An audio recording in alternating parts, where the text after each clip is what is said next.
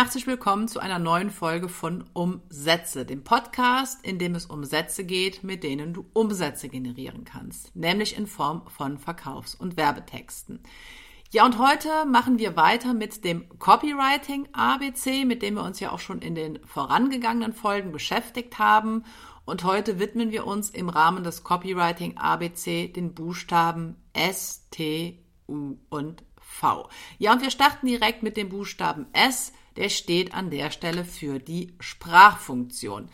Und unter der Sprachfunktion verstehen wir im wissenschaftlichen Sinne den Zweck unserer Sprache. Und es gibt verschiedene Sprachfunktionen.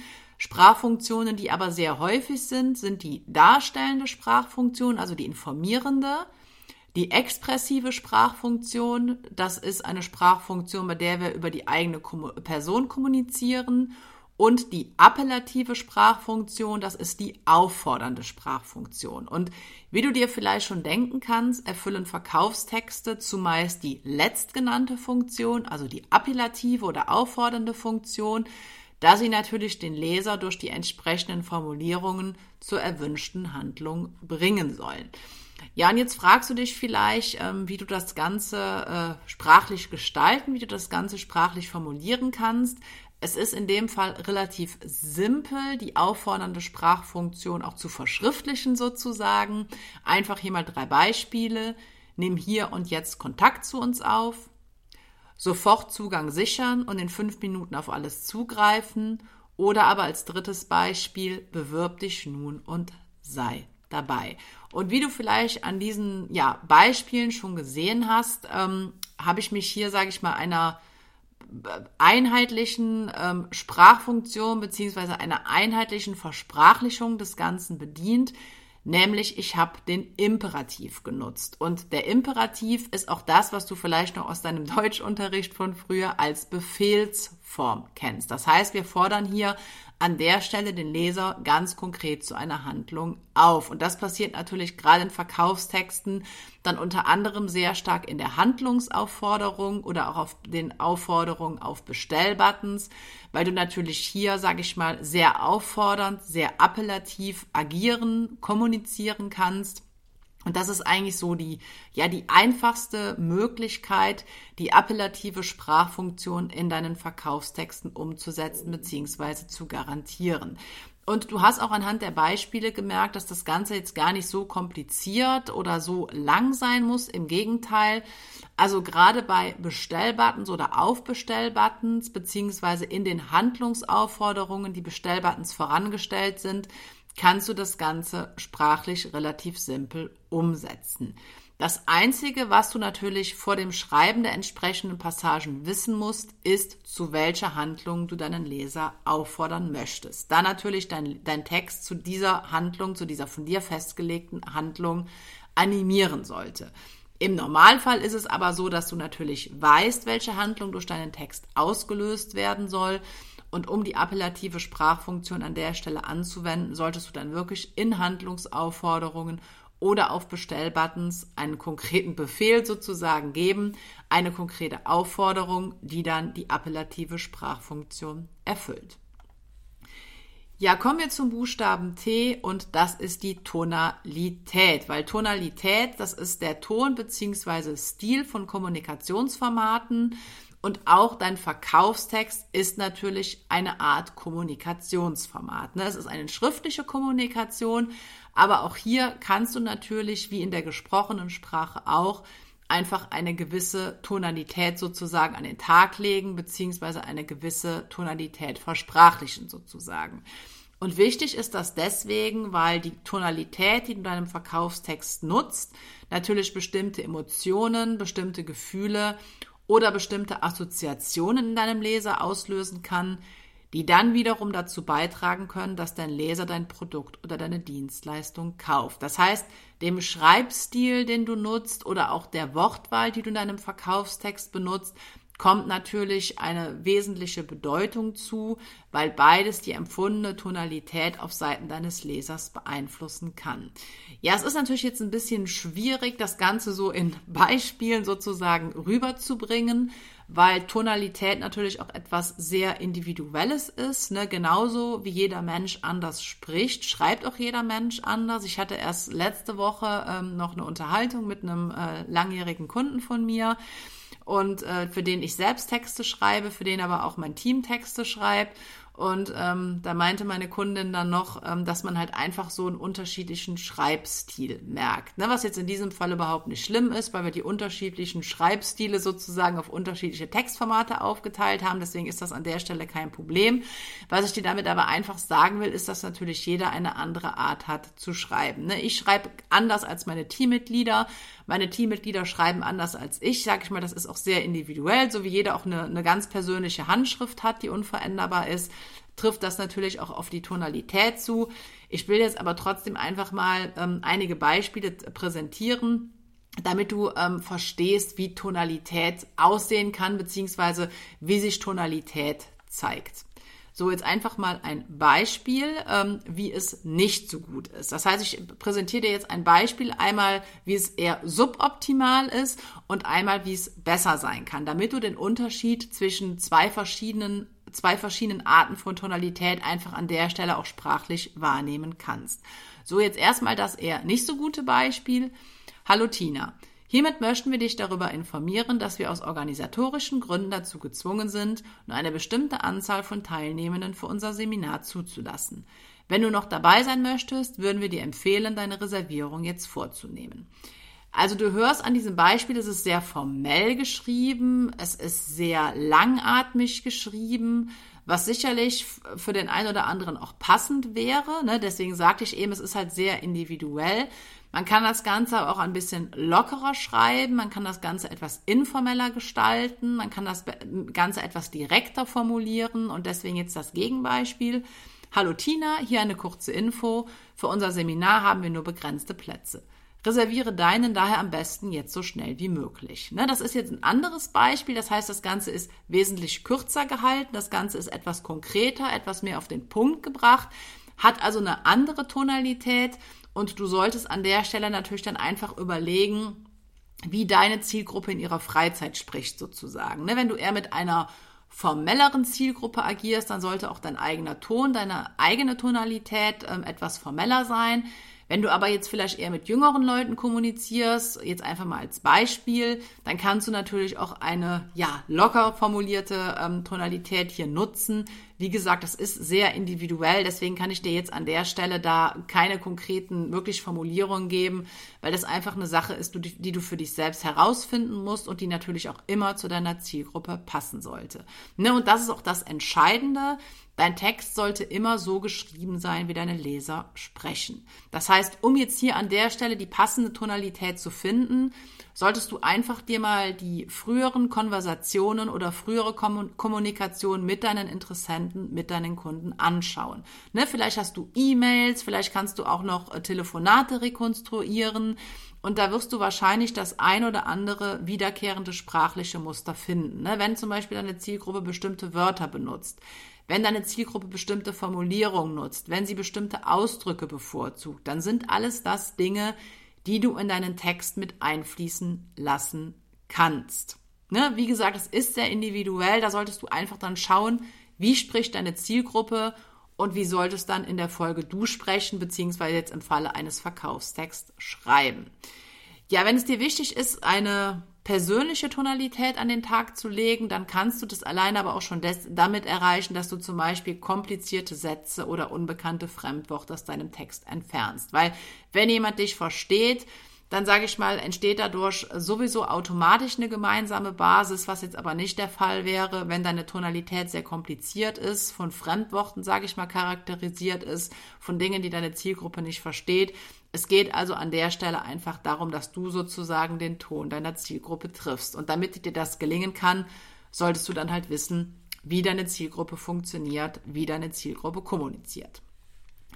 Ja, kommen wir jetzt zum Buchstaben U und da widmen wir uns der Überschrift. Und das ist auch ein ganz zentrales Thema, beziehungsweise ein ganz, ganz wichtiger Punkt, weil die Überschrift das allerwichtigste Element deines Verkaufstextes ist. So, warum das so ist, kannst du dir sicherlich denken. Die Überschrift entscheidet darüber, ob jemand deinen Text liest oder nicht. Das heißt, die Überschrift verkauft deinen Verkaufstext. Ne? Und im Englischen kennen wir das Ganze auch als Headline. Und Überschriften sind nicht nur wichtig aufgrund ihrer Funktion, die sie haben, sondern auch aufgrund ihrer Häufigkeit, mit der sie benutzt werden. Also es gibt eigentlich keinen Verkaufstext, der keine Überschrift hat. Ne? Du kannst eine Verkaufsseite mit einer Überschrift betiteln. Du kannst aber auch die Betreffzeile einer E-Mail als Überschrift sehen. Du kannst den Titel eines Videos als Überschrift sehen. Ne? Der Titel eines Blogartikels ist eine Überschrift. Also Überschriften ähm, kommen sozusagen in jeder Art von Marketing vor. Das heißt, sie sind extremst häufig verbreitet, wahrscheinlich das häufigste Element von Verkaufstexten und gleichzeitig entscheiden sie deswegen natürlich zu einem ganz, ganz großen Teil darüber, ob dein Verkaufstext überhaupt gelesen wird. Und es gibt unglaublich viele Möglichkeiten, ja, Überschriften zu gestalten. Ich bin auch bereits in äh, einer der vorherigen Folgen dieses Podcasts auf das Thema Überschriften eingegangen. Habt ihr auch da nochmal konkrete Beispiele genannt, wie du Überschriften formulieren kannst. Deswegen ist das, was ich dir jetzt sage, sind einfach wirklich nur Beispiele, wie das Ganze aussehen kann. Also über Überschriften könnte ich wahrscheinlich jetzt noch zehn Stunden referieren und wir wären immer noch nicht am Ende. Es soll aber ja nicht ausufern. Deswegen jetzt einfach mal an der Stelle drei Beispiele, die alle einen unterschiedlichen Ansatz verfolgen, damit du so ein bisschen nachvollziehen kannst, wie Überschriften gestaltet sein können. Ne? Wichtig ist, das, was ich dir jetzt sage an Beispielen, das ist nicht in Stein gemeißelt, weil es, wie ich gerade schon sagte, sehr, sehr viele Möglichkeiten gibt, Überschriften zu gestalten. Du solltest dir aber immer überlegen, ähm, was das größte Ziel bzw. das größte Problem deiner Zielgruppe ist und wie du dieses Problem lösen kannst um halt darauf in deiner Überschrift einzugehen. Also wenn du das machst, kannst du eigentlich nichts falsch machen sozusagen. Ja, jetzt einfach hier mal drei Beispiele. Bist du bereit für eine neue Herausforderung, die nicht nur Kinder glücklich macht, sondern auch dich? Diese Überschrift hatte ich formuliert für einen äh, Verkaufstext, wo ähm, Erzieherinnen gesucht wurden. Also es war jetzt kein klassischer Verkaufstext, sondern da ging es wirklich um ähm, Recruiting von Fachkräften. Dann das zweite Beispiel, das unbekannte Drei-Säulen-Konzept mit dem du deine wichtigsten Ziele nachhaltig erreichst. Ohne Ablenkung, Stress oder Zeitnot. Das heißt, hier geht es um das Ziel, was die Zielgruppe hat. Und gleichzeitig bin ich auf die Dinge eingegangen, die die Zielgruppe nicht erleben will, nämlich ohne Ablenkung, Stress oder Zeitnot. Ja, die dritte Überschrift ist so ein bisschen eher emotional formuliert, wirst du jetzt auch hören. Langjähriger Coach verrät sein persönlichstes Geheimnis. Doppelpunkt, dann Anführungszeichen. Als mein Kühlschrank leer blieb, habe ich den Schlüssel zu finanzieller Freiheit entdeckt. Anführungszeichen zu. Das heißt, hier, sage ich mal, wird durch die wörtliche Rede nochmal eine gewisse Emotion erzeugt, auch durch die Aussage, mein Kühlschrank blieb leer. Das erzeugt natürlich Bilder im Kopf deiner Zielgruppe. Und wie gesagt, das sind alles Techniken, mit denen du deine Überschrift gestalten kannst. Wenn du mehr zu dem Thema erfahren willst, dann würde ich dir auch empfehlen, einfach nochmal ähm, dich hier durch den Podcast durchzuklicken. Du siehst anhand der Titel der einzelnen Folgen schon, in welchen Folgen es um Überschriften geht und kannst dir hier nochmal, sage ich mal, ausführliche, ausführlichere Informationen holen und bekommst auch da nochmal ganz konkrete Beispiele. Ja, vielleicht jetzt noch als Praxistipp, wie du deine Überschrift am besten formulieren bzw. schreiben kannst. Ich hatte eben schon gesagt, es gibt sehr, sehr viele Ansätze für Überschriften sprachlich unterschiedliche Ansätze, psychologisch unterschiedliche Ansätze und welchen Ansatz du an dieser Stelle wählst, hängt natürlich immer von vielen Faktoren ab, hängt von deinem Angebot ab, hängt von deiner Intention des Verkaufstextes ab, auch vom Format deines Textes und natürlich auch von deiner Zielgruppe. So eine relativ simple, aber dennoch sehr effektive Möglichkeit zur Formulierung deiner Überschrift besteht in der sogenannten Wie-Technik. Das bedeutet nichts anderes, als dass du das wichtigste Ziel deiner Leser auf, aufgreifst und gleichzeitig mögliche Einwände aushebelst. Ne, jetzt einfach mal ein Beispiel, wie du umsatzstarke Verkaufstexte schreibst, das wäre dann das Ziel. Selbst dann, wenn du kein Schreibtalent bist, nicht viel Zeit hast oder nicht gerne schreibst. Das ist dann die Einwandbehandlung. Das Schöne an dieser Art von Überschrift ist, dass du das eigentlich mit jedem Thema machen kannst. Ne, du solltest dir überlegen, was ist das wichtigste Ziel deiner Zielgruppe? welche Dinge könnten aus Sicht deiner Zielgruppe gegen die Erreichung dieses Ziels sprechen und beides dann in deiner Überschrift unterbringen. Ich lese das Beispiel noch einmal vor.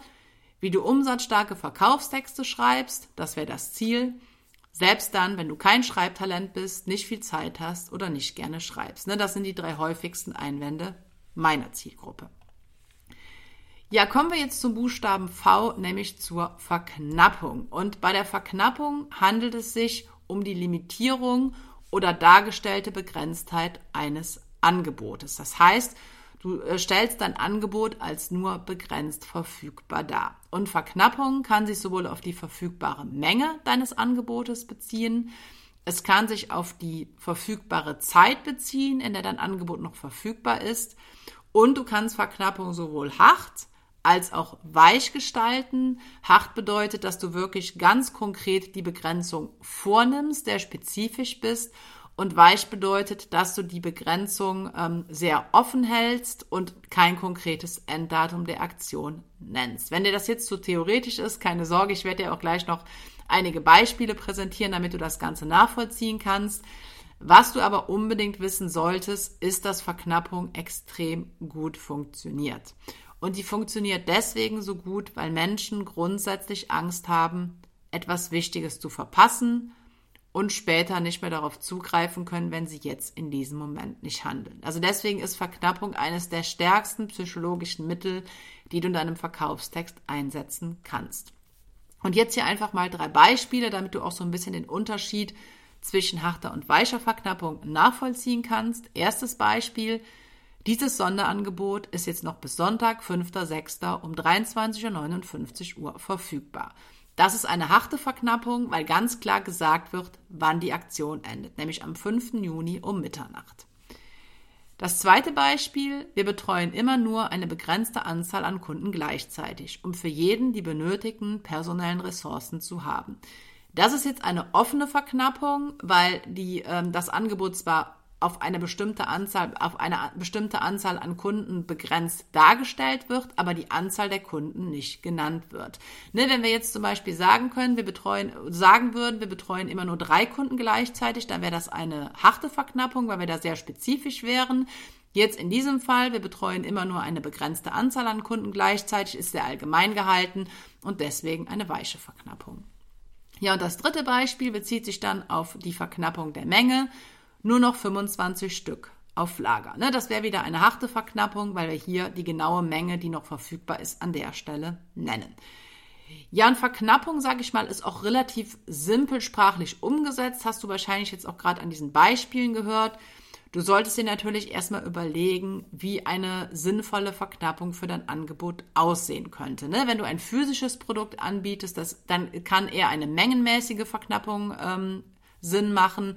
Wenn du jetzt beispielsweise ein digitales Produkt anbietest, ist mengenmäßig äh, sehr unlogisch. Da wäre dann eher die zeitliche Begrenzung sinnvoller. Und du solltest dann, wenn du entschieden hast, ob mengenmäßige Verknappung oder zeitliche Verknappung, einfach mal überlegen, ob du ähm, dein Angebot weich oder hart verknappen möchtest.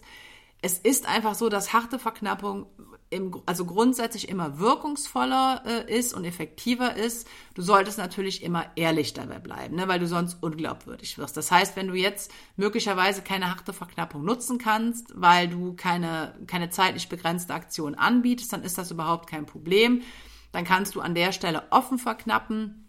Du solltest aber auf jeden Fall immer überlegen, ob es nicht irgendeine Art und Weise gibt, wie du dein Angebot verknappen kannst, weil Verknappung, wie ich eben schon sagte, wirklich eines der wirkungsvollsten, effektivsten Mittel in Verkaufstexten ist. Ne? Von psychologischer Seite aus und dann auch in der entsprechenden Formulierung dann auch von sprachlicher Seite aus. Ja, wir sind jetzt am Ende dieser Folge angelangt. Wenn du weitere Copywriting-Tipps bekommen möchtest, dann klick gerne auf den Link unter dieser Folge. Da kannst du dich zu meinem Demo-Webinar anmelden indem du weitere Tipps von mir bekommst, indem du erfährst, wie du das Schreiben deiner wichtigsten Verkaufs- und Werbetexte in vier Wochen lernen kannst. Und ansonsten hoffe ich, dass wir uns dann in der nächsten Folge von Umsätze wiederhören.